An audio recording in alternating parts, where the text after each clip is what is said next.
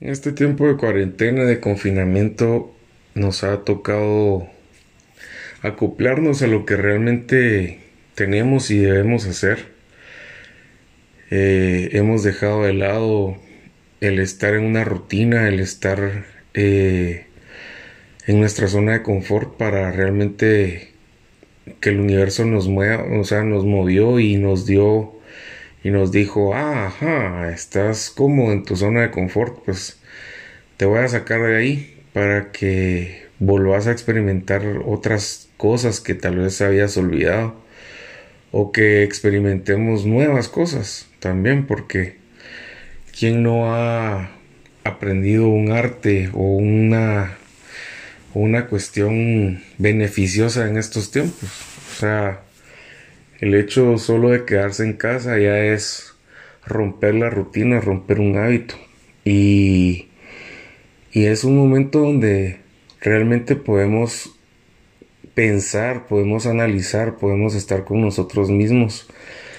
A pesar de estar con gente alrededor, a pesar de estar con la familia, con los esposos, con los hijos, con los papás, hermanos, qué sé yo, la familia o las personas con, quienes compartas un roommate o qué sé yo, eh, ha servido también para poder estar con nosotros mismos. Eh, a mí me ha pasado de que he conectado tanto conmigo mismo, cosa que no había hecho en mucho tiempo que llevo viviendo solo. Y he podido, podido planear y, y, más que planear, meditar sobre las situaciones que realmente valen la pena. Y, y hasta cierto punto, el, el, hecho de que tu rutina se haya visto alterada, te, te hace recapacitar en las cosas que realmente son importantes. Veía por ahí memes donde donde decían que, que habían personas con ¿qué? maestrías, licenciaturas y muchas cuestiones que realmente no, no, ¿cómo decirlo? No era necesario en ese momento, tal vez al principio del confinamiento. Era más necesario un, un agricultor, eh, una persona que estuviera eh, elaborando comida, eh, el repartidor, el, el, que llega a traer la basura, que realmente son personas, somos personas todos y, se denigra a veces el, el, trabajo que hacen ciertas personas. Y mientras más sabes, más tenés y más querés y más necesitas. Y hasta dónde realmente es necesario tener todas las cuestiones materiales tener el carro del año para competir con alguien, tener, vivir en, en una zona de confort, si quieren verlo así, en una zona céntrica, en una zona de élite. ¿Realmente hasta dónde? O sea, tenemos que ser conscientes que hay cosas que que solo el ego nos dice que tenemos que poseer. Mientras más eh, títulos tenés, mientras eh, más eh, posición tenés, sos mejor persona. Y no, no es así. O sea, todos somos iguales, todos somos hijos de Dios, todos tenemos una, un alma, todos somos un cuerpo físico, todos somos un alma en un cuerpo físico, todos estamos conectados, todos somos parte del mismo universo, todos somos parte del mismo universo. No hay nada más. Realmente no hay nada más. Si nosotros tomáramos esa conciencia y viéramos a todas las demás personas como realmente son, son nuestra sangre, son nuestra esencia, son nuestra energía cósmica. Si realmente viéramos eso, si realmente apreciáramos eso y llegáramos a amarnos profundamente, llegar a conocernos profundamente y saber de que esa chispa divina está en nosotros, va a haber un momento donde las demás personas se van a volver tus hermanos. Y no en algunas iglesias con tendencias filosóficas se dicen hermanos, pero hay personas que no lo sienten. Una religión no es no es ir a un templo a, a gritar, a alabar y a ser es una catarsis eso de estar eh, moviendo toda tu energía para poder enfocarte en, en Dios, mientras que Dios es silencio, es paz, es tranquilidad, es encontrarte a ti mismo adentro, no afuera. Mientras más voy haces, más vas a encontrar a Dios, no creo. Pienso que mientras más callado estés, mientras más enfocado estés, mientras menos pensamientos tengas en tu cabeza, mientras más tranquilo, más en paz estés, ahí vas a encontrarlo, vas a verlo, vas a sentirlo, vas a amarlo, vas a tocarlo y vas a decir, wow, aquí estuvo todo este tiempo. No estuvo afuera, no estuvo en una iglesia, no estuvo en una pila bautismal, no estuvo en, en nada más, estuvo en nosotros. Sé que hay símbolos en todas las iglesias, hay símbolos, y sé que hay formas de, de, de ver a Dios en, en muchos aspectos, pero Dios está en la naturaleza. Dios está en tu vecino, Dios está en tu, en tu madre, está en tu padre, está en tus hijos, está en las plantas, en los animales, está en el aire que respiras, está en el fuego que te calienta cada noche, está en esa agua bendita que es parte de tu cuerpo, que tú tomas y que, y que se hace vida en ti, está en el fluir de tu sangre. Y ahí está Él siempre, o sea, no hay más. Somos esa, ese polvo de estrellas que está en, en el universo entero. Somos eso, somos parte del universo. ¿Quién mejor que nosotros los seres humanos para tener esa conciencia? Lamentablemente hemos estado dormidos, nos, el sistema nos duerme sistema nos dice hay jerarquías y tienes que respetarlas y no es así. En el universo no hay jerarquías. O tú vienes y les dice y, ves que una rosa le dice a la otra, tú me tienes que hacer caso porque yo fui el quien te polinizó y quien dio la semilla para que tú fueras eh, la rosa que sos. No, eso no existe. Eso no existe. ¿Tú crees que un árbol le dice al otro árbol cuando la semilla ya está floreciendo, le dice, tú me debes respeto y tú me tienes que alabar y me tienes que decir de que yo soy tu amo y, tu, y tu padre porque yo puse la semilla, y yo di la semilla para que tú nacieras. No, jamás lo vas a ver. Es ahí donde entra también el papel de un papá, de un padre darle libertad a los hijos, darle su propio espacio. Saber que tenemos que encaminarlos. Yo soy papá, yo tengo un hijo hermoso de 11 años.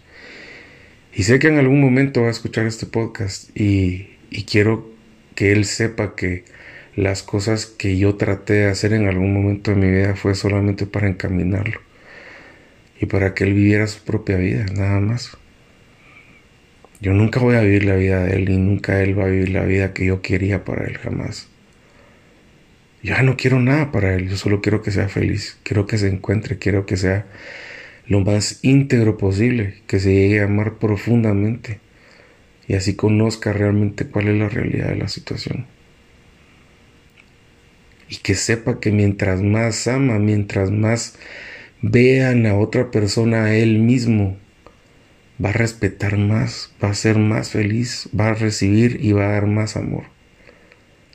Porque mientras más miedo para amar tenemos, más miedo y más nos ensimismamos en nosotros mismos. Y más, y más energía eh, eh, que, no, que no nos sirve generamos. Pero si realmente vemos amor en todo, creo que la energía del universo va a cambiar. Vamos a ser mejores personas. Vamos a ser realmente hijos de Dios si quieren verlo así. Pero vamos a estar más alerta a que las cosas externas en algún momento nos sirven para tener una tranquilidad y una paz y tener un techo arriba de nuestras cabezas y para poder venir y tener un plato de alimento. Que no está mal, el universo siempre nos lo da. Yo tengo una reflexión que se ha vuelto como, como real en mi vida. Y es que en algún momento leí que alguien puso que si Dios te tuvo nueve meses o siete meses o seis meses en el estómago de tu, de tu mamá, en el vientre de tu madre, si te tuvo protegido, si te tuvo con alimentación, si te tuvo con calorcito, con un líquido amniótico que te protegía del exterior. Y, y ahí eras, y ahí estabas tranquilo, estabas, eras tú, solamente tú, y él conectándose. Si estuviste nueve meses en ese hogar, en esa, en ese lugar donde había comida y, resguardo y transporte y todo lo que necesitabas, ¿Cómo Dios no te va a dar los próximos 90 años de tu vida o los próximos 70 o la, la época o el tiempo que necesites para estar en la tierra? ¿Cómo no te va a dar lo que necesitas? ¿Cómo el mismo universo no te va a generar trabajo, no te va a generar abundancia, no te va a generar un plato de comida en tu mesa? No te va a generar techo donde estar. Tenemos que ser conscientes de eso, que el universo nos ama, el, universo es más que abundancia, más que abundancia. Y estos momentos realmente son los que más nos sirven para comprenderlo, para poder analizarlo y para poder ver y sentirlo, ver y vivirlo, estar tranquilos, estar respirando. Escuchar, escuchar, simple y sencillamente escuchar afuera. Los pájaros, los, las aves, los vecinos que gritan. Sí. Eso, eso es paz, eso es quietud, eso es tranquilidad. Que no perturbe tu mente nada de los problemas ajenos que, que puedas tener en algún momento.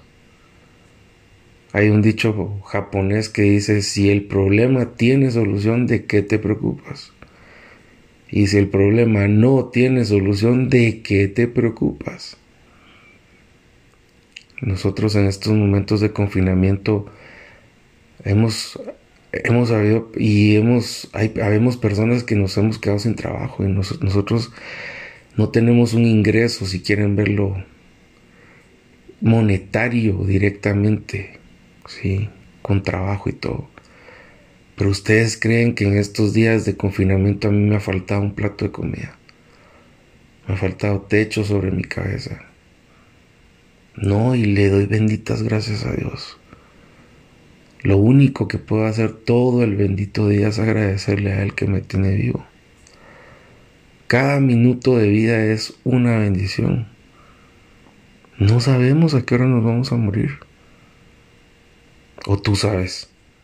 Tú tienes escrito en tu calendario el teléfono, hoy me voy a morir.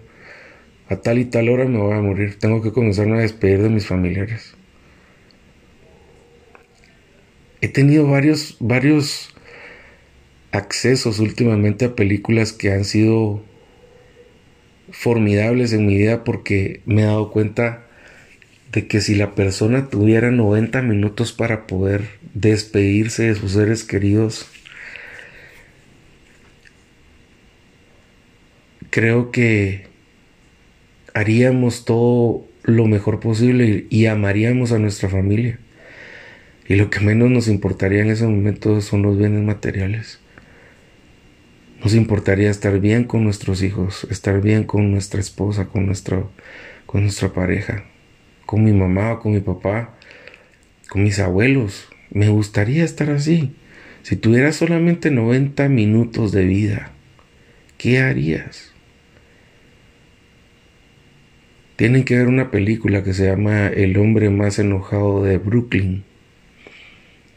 No sé cómo pronunciarlo en, inglés, pero sería algo así como The Angriest Man of Brooklyn o el, el hombre más enojado de Brooklyn. Véanlo, sale Robin Williams. Fabuloso. De mis actores favoritos, yo que he estado tratando de, de integrarme a ese mundo fantástico del teatro es de mis actores favoritos porque es muy original y es él mismo. Él vive, él, él transpiraba a sus personajes. Pero aparte de eso, realmente el, el objetivo principal de la película es hacernos un análisis. Hacer un análisis. ¿Qué harías si tuvieras 90 minutos de vida nada más? Y supieras que te vas a morir una hora estarías peleando. Estarías enojado con tu vecino, con tu vecina porque porque se le cayó la ropa del otro lado o porque dejó basura en tu pedazo de, de casa. Estarías enojado con tu esposa, con tu esposo por tonterías o niñerías, cuestiones así. Estarías enojado con tu hermano o con tu hermana porque se puso tu ropa. Si tuvieras 90 minutos de vida, ¿qué harías en 90 minutos de vida?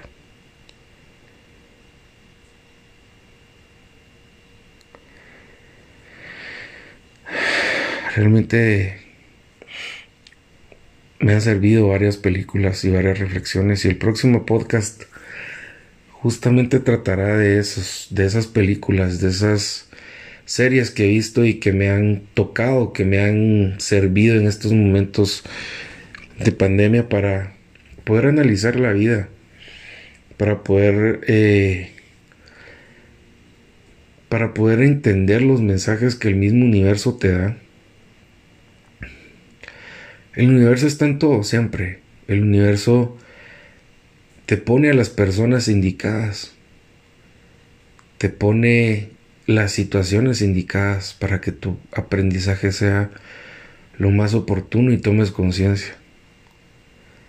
Cada uno tenemos procesos distintos. Cada uno poseemos procesos distintos. Y cada uno aprende y entiende a diferente tiempo y de diferente manera algunos nos ha tocado con golpes durante toda la vida. Algunos estudiando, algunos de otra forma. Pero todos estamos conectados y todos tenemos que tener esa paz, tenemos que tener esa tranquilidad y tenemos que tener esa felicidad y ese amor para nosotros mismos principalmente y después para las demás personas. Por ende estarías amando a Dios con todas tus fuerzas y con toda tu alma si te amas a ti mismo y amas a los demás con compasión, con el amor puro y con el amor real, vas a hacer un cambio. Y vamos a hacer un cambio en el universo. Espero que les sirvan mis palabras, espero que, que realmente profundicen y piensen qué harían, qué harían en 90 minutos si solamente 90 minutos de ella les quedaran. No sabemos a qué hora nos vamos. No sabemos cuánto tiempo vamos a estar. Y espero que Dios los bendiga y que siempre, siempre, siempre piensen en que el universo es abundante. Siempre nos va a estar protegiendo y siempre nos va a estar amando. Chao.